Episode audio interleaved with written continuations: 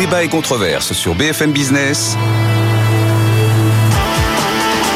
Nicolas Dose accueille les experts. Avec Patrice Geoffron, professeur à Paris Dauphine et membre du Cercle des économistes, partenaire de cette émission chaque jeudi. Alors, euh, les, les rencontres d'ex, c'est les 5-6 euh, juillet, je crois. Voilà.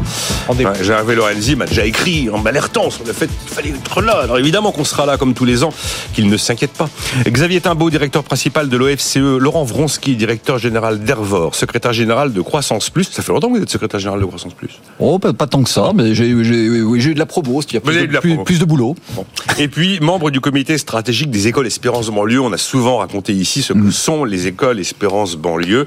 Euh, on n'en parle pas assez d'ailleurs dans les médias des écoles Espérance banlieue. hein. Absolument. Assez rare. Je suis persuadé que si vous dites ça, vous faites un sondage.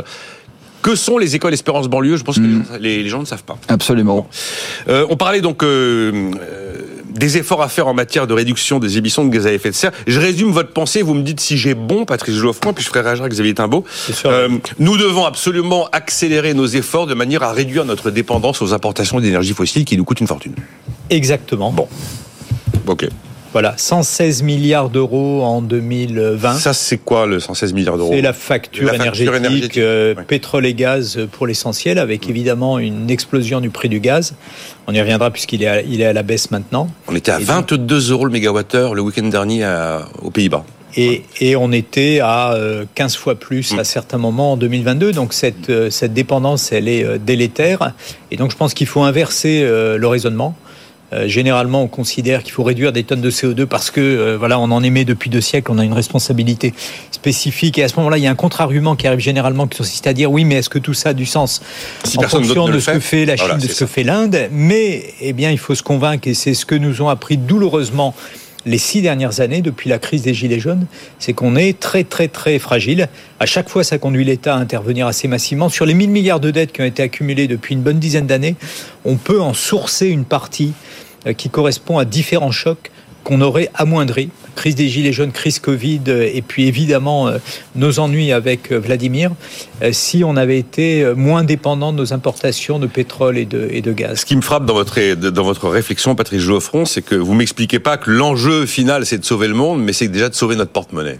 C'est pour des raisons économiques Alors, plus mais- que des raisons environnementales que vous me... moi, moi, j'ai Ah, mais passé, c'est- 20 j'ai passé 20 ans à dire l'inverse et À dire, dire, comment ça à dire l'inverse? Ben, à mettre en avant, comme beaucoup de collègues, euh, le- la dimension euh, environnementale et à considérer que par ailleurs on allait créer des emplois verts, etc. Euh, L'expérience est en train de prouver que ça ne nous permet pas d'aller euh, suffisamment vite. Euh, si j'étais ailleurs que sur cette chaîne hautement honorable, je dirais qu'on en a assez, on a un certain nombre d'en avoir assez à pisser dans un violon, je ne l'ai pas dit, mais de fait c'est un peu la sensation. Donc il me semble qu'à la fois tactiquement, mais également parce que c'est fondé économiquement, on a tout à fait un intérêt à considérer ce que les économistes appellent, jargon à nouveau, les co-bénéfices. Donc agir pour le climat, qu'est-ce que ça produit chez nous? Eh bien ça produit chez nous notamment beaucoup d'indépendance. C'est quand même des choses qu'on avait vues Mais non, mais- très bêtement, on est peut-être au moins deux à s'en souvenir, ici dans les années 70. Absolument. C'est des questions de sécurité d'approvisionnement euh, et, et qui coûtent des milliards. Non, non, mais vous êtes un agitateur d'idées en disant ça, et j'apprécie. Euh, votre, comment vous réagissez à tout ça, Xavier? Je disais tout à l'heure, euh, avant que vous n'arriviez, euh, vous êtes probablement parmi mes invités celui qui est foncièrement le plus préoccupé au fond de lui par l'avenir du monde et de son environnement et de son climat. Ok. C'est l'impression que vous me donnez. Oh, il y a match. hein. Bah, Mais- Vous avez que des boomers en fait hein, dans votre émission. à part moi. Ça vous inspire quoi? Non mais parce que je suis pas le seul à être préoccupé. par Non, non, monde, non, hein, je non, mais j'ai quand même- il y a une c'est votre, centaine- votre panel est pas très bien échantillonné sur la population de la France. hein. Je fais quand même parler une centaine de voix par an dans cette émission, ce qui est absolument un record pour une émission d'actu quotidienne de talk show. Et hein. des voix Voilà. qui sont tout à fait honorables et, Voilà. et- Et je trouve que parmi ces voix, vous faites sont pas- remarquablement intelligentes. Mais très sympathique, Xavier. Mais oui, oui, non, mais je trouve que parmi ces voix, vous faites partie Ah, de ceux qui. Et comment vous réagissez à ce que nous dit aujourd'hui euh, Patrice Bon, Geoffroy? moi, j'entends ce qu'il il y a dit un sur, côté- euh, Il y a un côté storytelling aussi dans sa façon de raconter l'histoire, et c'est peut-être pas du tout Non, non, mais inintéressant. C'est pas, c'est pas du tout inintéressant et je pense que c'est un argument euh, qui est important. Bon, je pense pas qu'il se substitue à l'argument climat, mais il- en tout cas, il, il l'empêche pas. Donc, euh, Il est destiné à produire les le- mêmes effets. moi, je le prends cet argument euh, sans réserve. Selon la façon dont vous expliquez quelque chose, vous obtenez un résultat ou un autre quelquefois. Oui, oui, c'est vrai. Bon, ok, mais soit. Mais la question, c'est pas celle-là. La question, c'est pas euh, chercher des arguments pour qu'on le fasse, c'est comprendre pourquoi on le fait pas. Alors, on pourrait dire on l'a pas fait parce qu'on n'avait pas les bons arguments. Mais je crois pas. Pourquoi on va pas assez vite, vous voulez dire? Oui, pourquoi on va pas assez vite? Pourquoi Bon. on recule? Pourquoi? Et en fait, moi, ça m'inquiète. Pour trois raisons. Euh, prime rénov, pesticides, ZFE, bonus, tout ça, ça vous inquiète Trois raisons. Il y a la première raison, Bon, il y a une question budgétaire là qui est en train d'émerger. On va peut-être en parler oui, on va pour les questions sociales, mais il y a du rabot. Et effectivement, à Bercy, même si à Bercy on est très engagé sur les sur les politiques environnementales aujourd'hui, bah, quand on arrive à gratter un milliard, on gratte un milliard quoi. Après, on verra l'année prochaine. Donc, euh, il y, a, y, a, quand même cette euh, euh, on, on, pouvait avoir le sentiment, après le quoi qu'il en coûte, après les engagements d'Emmanuel Macron sur le climat, que de ce côté-là, il n'y aurait pas de limite. En fait, on se rend compte que si, il y a des limites. Mais c'est pas le plus grave. En fait, le plus grave, euh, il y a deux choses qui font, euh, qui, qui, montrent, enfin, qui conduisent à l'échec.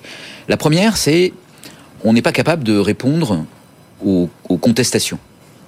Quand quelqu'un dit euh, je suis pas d'accord, euh, ça, ça détériore ma situation, on ne sait pas quoi faire. C'est vrai. Mais même à commencer par lui expliquer, mais en fait non, ça détériore pas ta situation.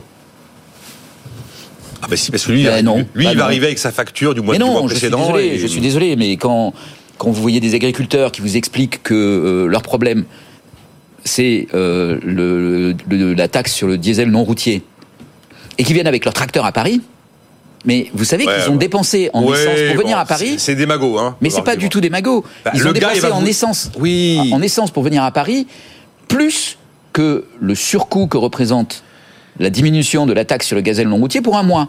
C'est possible. C'est possible, mais euh... mais non, mais enfin. Oui, non, mais je d'accord. Ok, très bien. Donc déjà, ça c'est la première chose. On ne sait pas répondre, on ne sait pas, répondre. Expliquer, donc on, donc on recule, voilà. On, donc on recule. première chose. Deuxième chose, ah oui, on sait pas faire mettre GNR, c'est vrai dans ma liste, tiens, je le rajoute. Deuxième, GNR. oui, oui, oui, bah, Xavier est courageux parce qu'on est à moins d'un kilomètre du salon de l'agriculture. C'est ça. Oui, c'est vrai qu'on est tout près. Oui. oui. Vous voulez que je donne l'adresse euh... Le Deux... deuxième point qui est quand même. Alors Xavier au 06. deuxième point qui est très très inquiétant, c'est en fait l'administration qui est capable de donner des objectifs, qui est capable de faire des analyses euh, qui sont elles aussi très solides et très intéressantes et très pertinentes, n'est pas capable de mettre en place des politiques. Le, le, le leasing social, c'en est un exemple, c'est un désastre. On arrive avec un dispositif. Un succès. Non, c'est un désastre. Ah. On arrive avec un dispositif qui est mal calibré. Euh, on est 13 000 euros par voiture. On n'allait pas laisser ça open bar. On peut pas. 13 000 mais, euros qui, par qui voiture. A, qui a décidé qu'il fallait mettre 13 000 euros par voiture? Ben, C'est le qui bonus plus ça 6 000, le bonus Mais pourquoi plus 6 mettre 13 000 euros par voiture? Pourquoi se mettre un coût d'abattement du carbone aussi élevé? Parce que c'est ce que ça veut dire. Ah ben, je me souviens de la démonstration euh, du membre du cercle de la semaine dernière. C'est extraordinaire la démonstration qu'il nous voilà. avait faite. C'était, c'était, euh, non, c'était Lionel Fontanier il y a 15 jours. Incroyable. Il nous a tous bluffé avec une démonstration. Combien ça nous coûte à la tonne C'est délirant. C'est délirant. Délirant. Mais comment, alors, comment on fait un dispositif comme ça qui est délirant, qu'on se dit au bout d'un mois, en fait, on n'avait pas prévu, mais on a multiplié par deux notre objectif de l'année euh, en quatre semaines, euh, et, et, comment ça se fait que dans l'administration, il y ait personne qui ait pu s'en rendre compte et qu'on est, est obligé capable de, de nous dire... sortir des prix planchers 60 ans après la PAC. Non mais donc, euh, voilà, je veux dire, c'est dans quel monde on vit? Qu'est-ce que c'est cette administration qui est pas capable de proposer des dispositifs qui fonctionnent? Vous croyez que c'est l'administration qui a tout corseté ou c'est juste Ah mais euh, peut-être que c'est le politique euh, qui a imposé les 13 000 euros à l'administration. Mais c'est presque pire dans la, ce cas-là. La mécanique, je peux pas. Enfin, je veux dire, il y a un vrai problème. Je veux dire, si on fait des politiques comme ça, qui sont des politiques de gribouille. Vous voyez, c'est d'un côté on dit euh, oh là là, il y a le changement climatique, il faut qu'on réduise les émissions. On met un dispositif délirant qu'on arrête au bout d'un mois oui, en disant ah bah non on s'est Xavier dans les calculs. si c'est délirant il y a un moment il faut mieux arrêter et reconnaître qu'on ah, c'est okay. comme le DPE vous savez okay, très très bien que c'était mal fagoté qu'il fallait faire quelque très bien chose d'arrêter un dispositif et délirant. pourtant il y a le DPE il y a bien des gars géniaux qui ont réussi à pondre cette idée complètement farfelue avec des éléments qui s'opposent non mais c'est très bien d'arrêter un dispositif délirant quand bon. il est délirant mais Enfin, il faut quand même pas oublier qu'il y a quelqu'un qui l'a pondu ce oui, oui, oui, délirant et que c'est celui qui l'arrête qui l'a pondu. Et vous connaissez le, le théorème d'Alain Madelin hein, en politique entre le machiavélisme et la connerie, choisissez toujours la connerie. Ouais, non mais c'est mais là on est euh, là on est XXL hein, quand même. Ah, c'est parfois oui. On est XXL parce que enfin, euh, je veux dire, c'est quand vous mettez en place un dispositif comme ça et que derrière vous l'arrêtez au bout d'un mois votre crédibilité, elle est égale à zéro. Comme par ailleurs, dès qu'il y a quelqu'un qui crie euh, euh, ça m'arrange pas cette histoire, vous reculez, votre crédibilité, elle n'est pas non plus très augmentée. Complètement d'accord. Non, mais ça bah, Je veux dire, euh, tout ça, au, au, au bout du, du, compte, ça fait quoi Ça fait que ces politiques, pour provoquer la transition, pour réduire la dépendance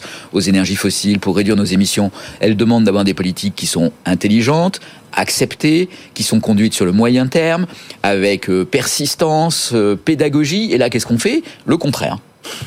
Le contraire, on fait des politiques qui ont un mois de durée de vie et, mais enfin, ça veut dire quoi? Ça veut dire quoi? Que Madeleine a raison. Et on dépense 10 milliards, 20 milliards pour le bouclier tarifaire.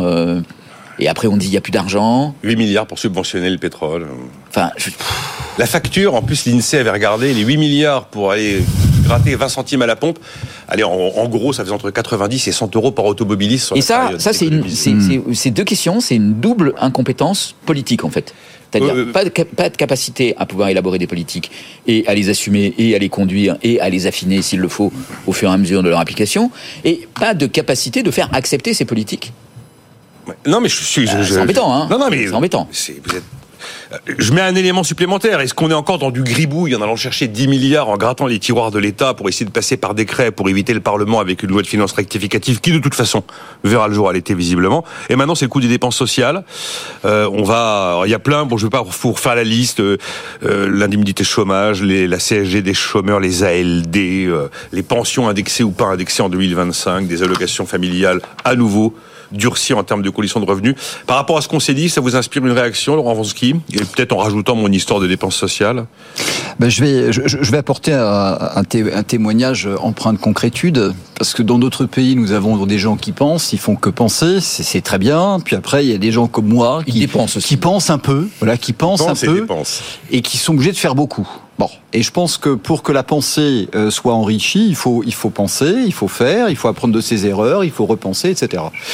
Euh, sur, le, sur le constat, euh, est-ce que oui ou non, on doit vite réduire les, les, les émissions de carbone? Enfin, je veux dire, c'est comme être pour la paix dans le monde. Évidemment, on est tous pour. Bon, il n'y a pas besoin d'être un grand penseur pour savoir qu'il faut le faire. La question, c'est, je pense qu'il faut mettre en place comme un plan Marshall. Et pour faire un plan Marshall efficace... C'est l'argent public, un plan Marshall, non? Absolument. Mais on ne faut pas rêver. Hein. Je pense qu'on ne pourra pas, dans les temps qui sont impartis, avec l'urgence qui est impartie, là, on n'est pas dans le temps très long. Je veux dire, il y a une vraie urgence. C'est-à-dire que si on meurt guéri, euh, on aura perdu. Et euh, un, thème qui revient inlassablement euh, depuis maintenant à peu près un mois et demi, deux mois, c'est le thème de la simplification. Alors c'est un thème chapeau, mais je vais prendre un exemple très simple que je connais bien, c'est le nôtre, parce que je partage certaines des convictions qui ont été développées sur ce plateau.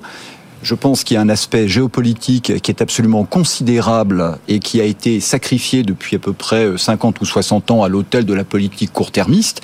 Et il faut savoir que si aujourd'hui on crée une situation de dépendance sur une matière première qui est fondamentale, aujourd'hui c'est le gaz pétrole, mais demain ça peut être les terres rares, ça peut être beaucoup de choses, eh bien notre pays ne sera plus du tout indépendant et va devenir un vassal ou un esclave d'une autre puissance.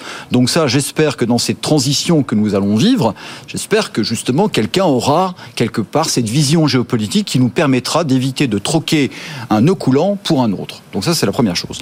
Nous, nous sommes intéressés, nous pensons que, en clair, on va rentrer dans une période d'énergie rare. Pourquoi? Parce qu'il y a de plus en plus de demandes et qu'on a un outil industriel, notamment les centrales nucléaires, qui est vieillissant et on voit les difficultés qu'on a en ce moment qu'il y a deux ans. Hein. Oui, c'est mais, mais, on l'a réparé. Et, si vous voulez regarder la difficulté qu'on a à, faire pousser des EPR, donc c'est pas quelque chose qui va se faire en, instantané. Donc nous, fort de ces deux constats, on s'est intéressé à devenir autosuffisant en électricité. Il n'y a pas 50 solutions, hein, on est Argenteuil. Bon. Donc euh, on a regardé pour notre entreprise quels étaient euh, les coûts et quelles étaient les lois pour mettre des panneaux solaires mais c'est une caricature administrative. J'oserais dire, c'est pas c'est pas cadeau, mais le problème principal, il n'est pas au niveau du coût, c'est n'importe quoi au niveau des règles et si vous voulez, tous les exemples qui ont été cités depuis un mois et demi, et on peut remercier les agriculteurs, l'exemple le plus connu des Français, c'est celui des haies, mais je vous invite en tant qu'entreprise à regarder les lois pour mettre des panneaux solaires. C'est débile. C'est-à-dire que si vous les mettez sur votre toit, c'est quelque chose, si vous faites des ombrières, c'est autre chose, si vous les mettez comme si, c'est autre chose. C'est un casse-tête, ça donne mal à tête à une aspirine. Donc je pense qu'une des, des solutions, déjà, il va falloir faire un plan Marshall accéléré, c'est-à-dire euh, faire des choses rapides et efficaces et arrêter la technocratie à outrance. C'est-à-dire d'avoir des fonctionnaires qui ne pensent qu'à faire des lois et après avoir des fonctionnaires qui pensent qu'à les contrôler. Et plus on va complexifier le système, plus on va ralentir le déploiement. C'est urgentissime. Ça ne touche pas que la transition énergétique, ça touche ça touche l'agriculture, ça touche la production, ça touche l'implantation industrielle, et c'est un thème récurrent. Et ça, je pense que c'est une condition sine qua non pour une transition énergétique accélérée. La simplification, on n'en a jamais autant parlé. Alors, il y a une loi qui va arriver. J'espère que cette fois-ci, il y aura vraiment des. J'espère qu'elle sera simple. Oui, J'espère qu'il y aura vraiment des éléments constitutifs. Euh, juste Xavier Timbaud sur les dépenses sociales euh, ben, c'est logique, il n'y a pas 10 000 solutions, il va falloir en passer par là parce que euh, il est un peu mini moins 5. On a beaucoup de dettes, on a plus de la moitié de la recette d'impôt sur le revenu qui part en remboursement des intérêts de la dette. On a des engagements qui ont été pris au niveau européen et on a des marchés sans, sans lesquels nous ne pouvons pas fonctionner au jour le jour. Donc euh, on va envoyer des gages quitte à aller euh, chercher de l'argent sur les ALD ou les allocations familiales. Bah, euh, oui, en substance, c'est ça. Euh, on, on, sort d'une période, le quoi qu'il en coûte, où on a été très généreux. Donc qu'on revienne à la normale et qu'on en profite pour raboter un peu sachant qu'il y a quand même un peu de baisse de chômage, etc. Bon, ça, ça peut s'entendre. Ceci étant dit, il y a baisse quand de chômage plus tellement. En ce bon, elle a, oui, mais il y a une baisse de chômage par rapport à il y a quelques années. D'accord. Bon, donc euh, ça, ça peut justifier un certain nombre de choses. Après, il y a quand même un élément euh, qui est pas sur la table, enfin en tout cas un qui a été mis sur la table comme euh, étant un, un point indépassable, c'est le fait de ne pas augmenter les impôts. Mais en fait, et en fait, ils, en fait augmentent, quoi ils augmentent sans, sans que ça se voit. Alors, mais c'est ça le problème. Si je vous fais toute bon, la liste enfin, des ça, dépenses un, fiscales. un, quand, quand vous passez un bonus de 5 000 à 4 double, 000 euros, c'est un double problème ça. C'est pas une hausse d'impôt, mais vous, bon, vous, vous Parce qu'en fait, vous dites, je peux pas, je peux pas augmenter les impôts. Alors pourquoi vous le dites? Vous dites, je peux pas augmenter les impôts parce que la France aurait le taux d'imposition le plus élevé euh, du monde développé. Bah, c'est déjà le cas avec le mais Danemark, on, selon on les en a déjà parlé 50 fois. Oui, il y a une partie de prélèvement obligatoire Bah qui est ouais. de revenus Et donc je vous renvoie à une étude de France Stratégie il y a trois ans qui calcule les taux d'imposition quand on enlève la partie retraite.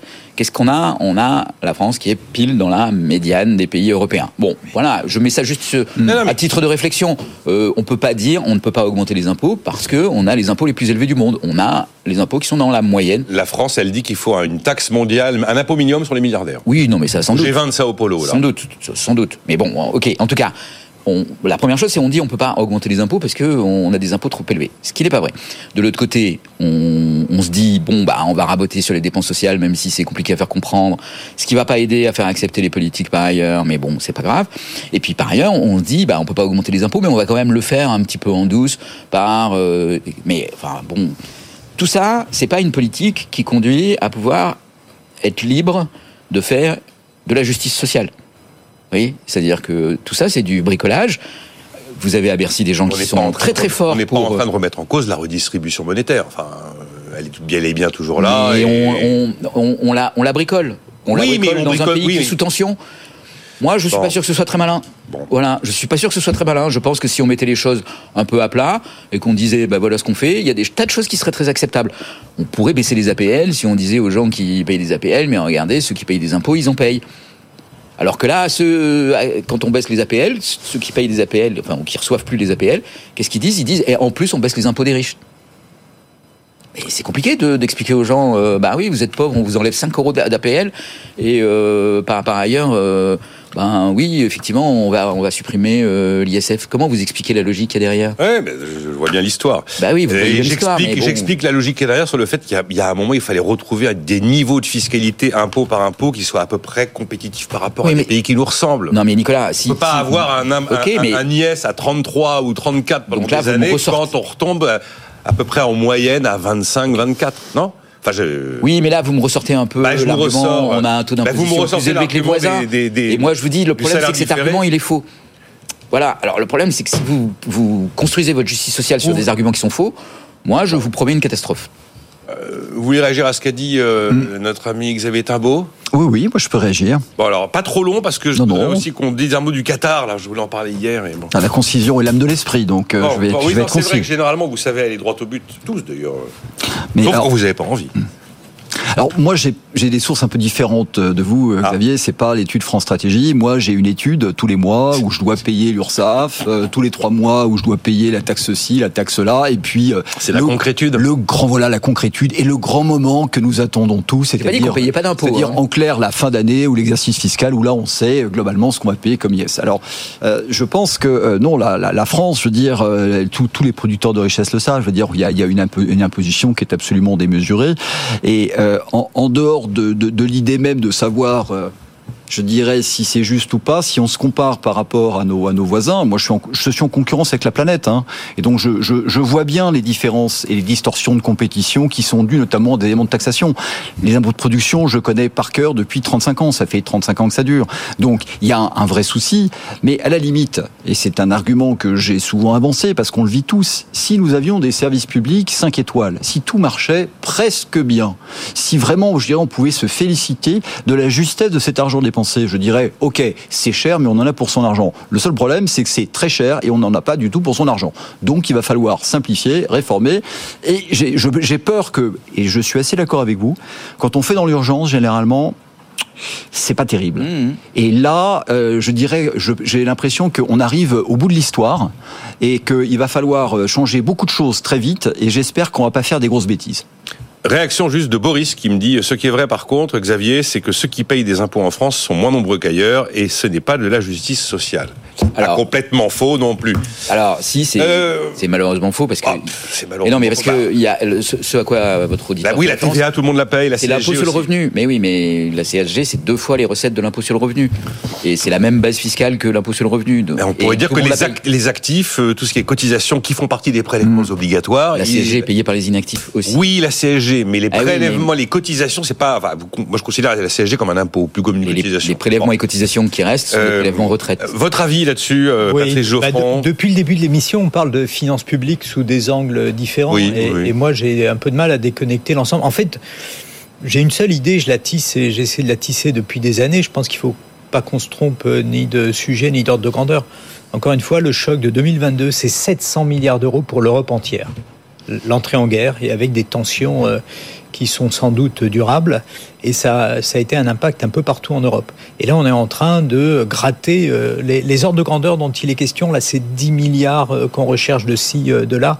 Et donc, je pense qu'il faut qu'il y ait un peu de continuité dans la pensée. Premièrement. Deuxièmement, il nous manque, et je parle sous ton contrôle, dire une, une macroéconomie des temps chahutés. Par exemple, le milliard là sur le, le soutien à la rénovation. La rénove, oui si, finalement ça permet de gagner euh, des sous à Bercy, pourquoi pas?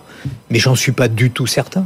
Encore une fois, si le prix euh, du gaz euh, remonte, si le prix de l'électricité continue à monter, s'il y a à nouveau un choc, à ce moment-là, il va falloir remettre des boucliers. Je suis pas du tout certain que le milliard en question soit vraiment un milliard qui euh, réduise la tension sur les finances euh, sur les finances publiques. Et donc si on n'a pas de continuité dans ce domaine, je pense qu'on passe à côté de l'essentiel. Et là on va s'empailler sur ces sur les quelques milliards dont il est question là, euh, qui de fait sont à peu près dans l'épaisseur du trait, mais qui peuvent avoir des effets absolument considérables parce qu'évidemment on est dans une société qui est sous sous tension. Et donc si on n'a pas le recul sur l'analyse encore une fois de ce qui nous a été préjudiciable en termes de dette publique au cours des dix dernières années, à ce moment-là, on perd le fil du récit et on ne sait pas quoi faire. J'entends dans ce que vous dites que, comme on n'aura pas le temps d'évoquer tous les sujets, mm. Vous avez vu, pourtant je fais des efforts. J'évite de donner trop de sujets en intro pour pas me retrouver avec une liste de 25 trucs que j'ai annoncés et qu'on n'a pas traités. Euh, non, là j'ai des progrès à faire par rapport aux autres, là c'est vrai. Euh, mais j'entends que vous ne croyez pas à l'idée qu'on serait sur une baisse durable et définitive des prix de l'énergie. Parce que moi, quand j'ai vu ce que euh, l'AIE a dit, ce que GRT Gaz ont raconté, je me dis, mais c'est plus le même monde. Et la demande baisse et on va euh, probablement avoir un contre-choc énergétique. J'ai l'impression que j'ai pas forcément. Oui, bah, il faut pas gâcher une bonne crise. Enfin, ce qui s'est passé avec euh, Vladimir doit nous édifier. Donc là, on est en train de passer d'une dépendance à l'égard de la Russie, à une dépendance à l'égard des États-Unis. La Biden a mis euh, des moratoires sur des capacités d'exportation de GNL. Euh, les républicains hurlent à l'encontre de ça, mais si Trump arrive au pouvoir, il n'y a aucun doute sur le fait qu'il fera du gaz une arme de, de pression sur, euh, sur l'Europe. Oui, mais j'ai vu par exemple qu'on est en capacité de sortir 12 TWh de biogaz désormais. Oui, oui. Alors on est dans deux, ce sont deux réacteurs nucléaires. Alors c'est tout à fait remarquable. Il faudrait faire fois, fois 10 très ah, rapidement. Oui, et si on parvenait d'ailleurs à faire x10, à ce moment-là, on, euh, on, serait plutôt à x15. On produirait en France chez nous, avec notamment des, déchets du monde agricole, à peu près l'équivalent de ce qu'on importait de Russie auparavant. Donc ça, c'est un vrai projet de politique publique. Hmm. Je ne suis pas certain qu'on ait les soutiens dans ce domaine qui soient à la hauteur de l'enjeu. Vous voulez réagir, Xavier Tabot hmm, Je ne sais pas sur quoi exactement. Juste sur ma prime rénov, euh, le, milliard économisé, c'est assez édifiant. Il n'est pas économisé pour des raisons budgétaires il est économisé parce que Par ailleurs, la procédure est trop compliquée et qu'il n'y a plus personne qui se présente pour faire ma prime. Bah il est euh, économisé parce qu'il ne sera pas consommé. Mais oui. Hmm. mais, et parce qu'il n'y a pas non plus assez de réparateurs RGE. c'est invraisemblable. C'est-à-dire que l'économie qu'on fait, elle est même pas délibérée. non. Elle est par incompétence et par trop de complexité, par hmm. des Il y a trois choses. Il y a le manque de, de rénovateurs RGE. Il y a la complexité que vous décrivez qui fait que c'est décourageant. Et puis il y a aussi le nouveau schéma de ma prime rénov 2024 où elle est vraiment intéressante et rehaussée pour les rénovations globales, mais avec des restes à charge qui, même s'il y a une prime rehaussée, restent trop importants pour beaucoup de ménages. On a une 50. Bon, bah, euh, allez-y, Laurent. Ben, dites ce que vous voulez, parce que je ne peux pas vous lancer sur autre chose, parce que c'est pas la peine. Ça, au moins, c'est euh, simple. Bah oui, oui, oui, oui, oui. Euh, bon. Je, je, voudrais vraiment insister sur l'aspect géopolitique, hein, parce que pour moi, c'est quelque chose de très, très préoccupant. Euh, on voit que les choses s'accélèrent. C'est le retour de la guerre en Europe. Et si vous voulez, si je suis un petit peu, un petit peu impertinent, je vais dire que depuis 50 ans, j'ai l'impression qu'on a été frappé d'angélisme. On pense qu'on était dans un club de gentlemen et qu'on allait juste, on a laissé échanger les on allait se parler de l'avenir du monde, etc. Et que les guerres, euh, les affrontements du passé, je veux dire, ça, appartenait aux reliques. Mais absolument pas.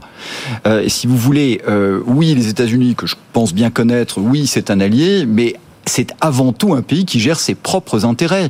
Et je pense, puisqu'on parle beaucoup de souveraineté aujourd'hui, c'est un petit peu à toutes les sauces, c'est un petit peu le, mot chapeau. On le met partout. Il y a clairement des sujets euh, où, euh, je dirais, notre État euh, doit, si vous voulez, se préoccuper pour qu'on ne soit pas des vassaux des autres. Et l'énergie en fait partie. Et là, dans la transition énergétique, je trouve qu'il y a une opportunité extraordinaire, il y a un rendez-vous avec l'histoire, de repenser les choses pour éviter ce qu'on vient de vivre depuis 50 ans, où en clair, nous avons été les esclaves des, pays producteurs d'hydrocarbures. Donc, essayons, il faudrait faire un truc vraiment intelligent. On, a eu, on avait une chance extraordinaire avec le nucléaire. Je rappelle aussi que nous avons nous-mêmes auto-torpillé nos capacités nucléaires pendant des décennies, où on a sacrifié à l'hôtel politique, je veux le nucléaire. Donc là, il est fondamental qu'on devienne relativement indépendant énergétiquement parce que nous ne sommes pas entourés de gentlemen et de gens bienveillants qui veulent simplement, je dirais, euh, la, la, paix dans le monde et notre prospérité. Il faut essayer de. C'est la fin de l'angélisme.